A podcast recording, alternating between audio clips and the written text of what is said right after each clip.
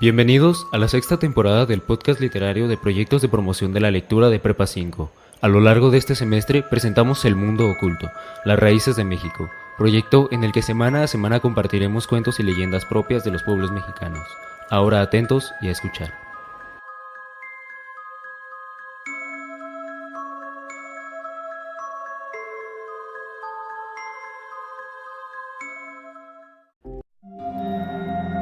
La mano peluda. El origen de la historia de la mano peluda se remonta al año 1908. En esta tierra de ricas tradiciones predominaba el caos por la inestabilidad política que existía en aquella época, una etapa con desigualdades sociales.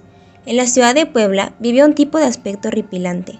Era de baja estatura y peludo, alguien que resultaba repugnante por tener bastante vello corporal. Le llamaban Horta, un usurero de oscuros sentimientos muy avaro, que se ganó el desprecio del pueblo. Disfrutaba de presumir sus riquezas, una actitud que varios aborrecían, ya que en sus dedos solían verse caras sortijas que gustaba lucir a diario. De nuevo, esta semana no logré conseguir trabajo. Cada vez hay menos oportunidades para todos. Lo mismo digo, Pablo. No sé qué hacer. Estoy muy preocupado. No tengo el suficiente dinero para mantener a mi familia. ¿Y a usted cómo le ha ido, doña Clarita? Bastante mal, ya no soporto mi empleo. Trabajo toda la semana desde las 6 de la mañana hasta el anochecer y tengo un salario miserable. Al menos usted tiene trabajo. Sea fuerte y aguante un poco más, doña Clarita. Tengo la esperanza de que esta situación en la que vivimos se acabe en un futuro. Eso espero, no creo aguantar tanto tiempo al lado de ese hombre tan desagradable. Espero que no esté hablando de mí, porque si es así, en este momento le despido. Y ambos sabemos que no le conviene que suceda esto. No, no, no, no, por supuesto que no, señor Villa. Eso espero. Ahora, si me disculpan, iré a mi casa a contar todas mis riquezas, algo con lo que no están familiarizados.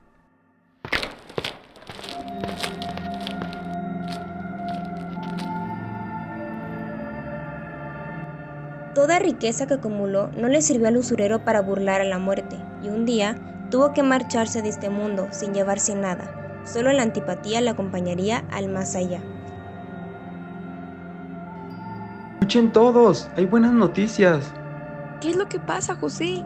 Falleció ayer en la noche el señor Villa. Ese viejo ya nunca volverá a molestarnos ni a sacarnos dinero. Ya se estaba tardando en condenarlo.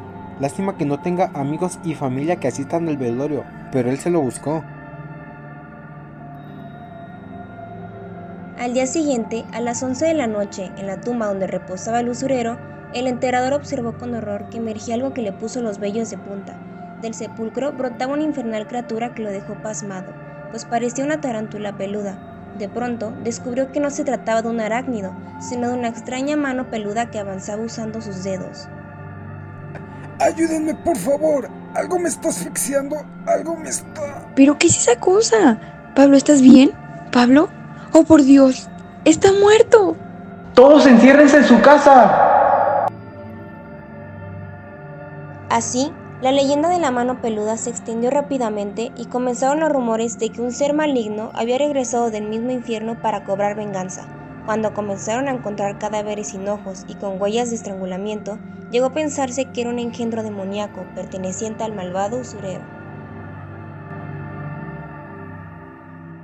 Y hasta aquí nuestro relato de hoy. Nos vemos el próximo capítulo del Mundo Oculto, las raíces de México, de proyectos de promoción de la lectura Prepa 5. Adiós.